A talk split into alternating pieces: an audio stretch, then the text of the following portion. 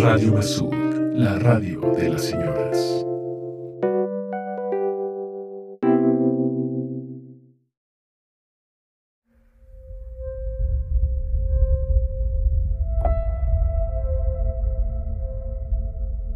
Había pasado varios días sin dormir tranquilo, durmiendo sin soñar, durmiendo sin, sin descansar. Los días pasaban lentos, uno tras otro, tras otro. Yo me ponía cada vez más nervioso. Una agitación crecía en mi pecho, algo que no sabía qué era exactamente. Era algo así como, como un animal blando y acuoso. Cuando me preguntaban, ¿cómo estás? Pues yo no podía decir que estaba bien, pero tampoco podía decir que estaba mal. Eso hubiera sido una mentira. Mm, todo parecía estar en orden, mi familia, mi casa, mi trabajo, mi novia, mm, sí, todo estaba en orden. Pero ese animalito, blando, acuoso y sobre todo oscuro, seguía en mis entrañas.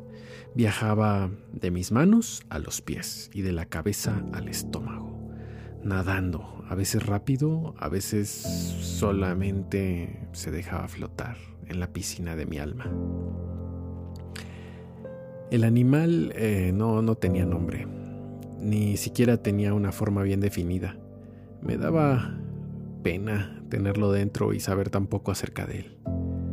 Así que una tarde, después de comer, donde pues ambos nos sentíamos tranquilos y satisfechos, me senté en el piso frío y, y comencé a sentir cómo se movía despacio de mi dedo pulgar hacia mi boca, haciendo giros por mis pulmones. Respiramos un poco el aire que dejaba entrar y le pregunté, ¿Cómo te llamas? Mm, estuve esperando y no hubo respuesta. Pero había una respuesta dentro de mi cuerpo, algo que quería responderme. Ya veo, eh, ¿te gustaría que conversáramos un rato? Y sorpresivamente tuve una respuesta. Me gustaría hablar de la muerte contigo.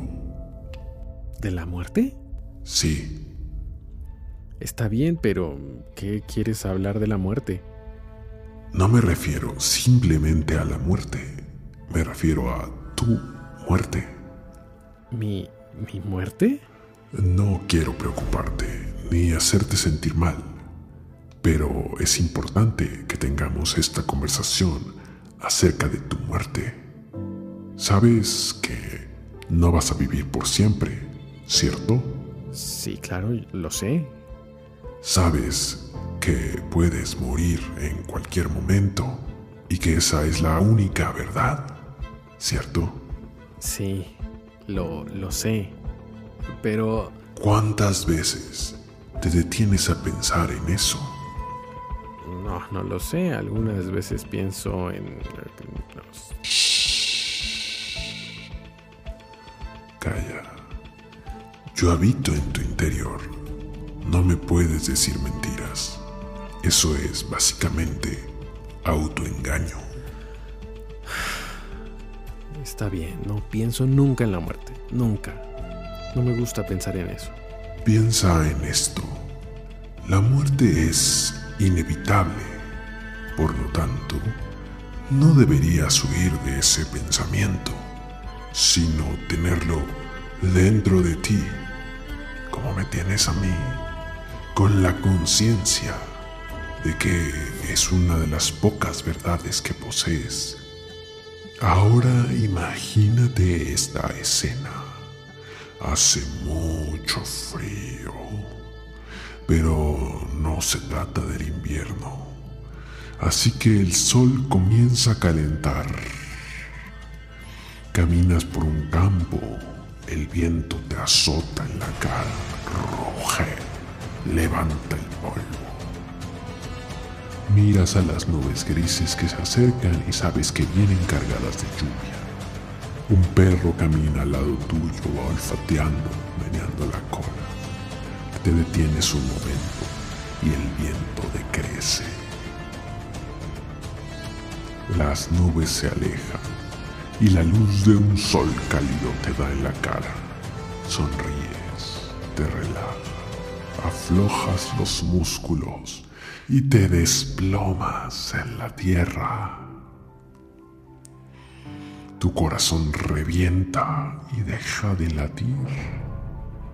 Puedes ver tu cuerpo tirado en la tierra en una posición extraña, con hormigas subiendo por tu brazo, con el perro dando vueltas.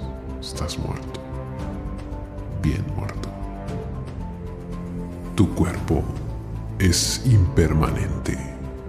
No ganas nada aferrándote a él.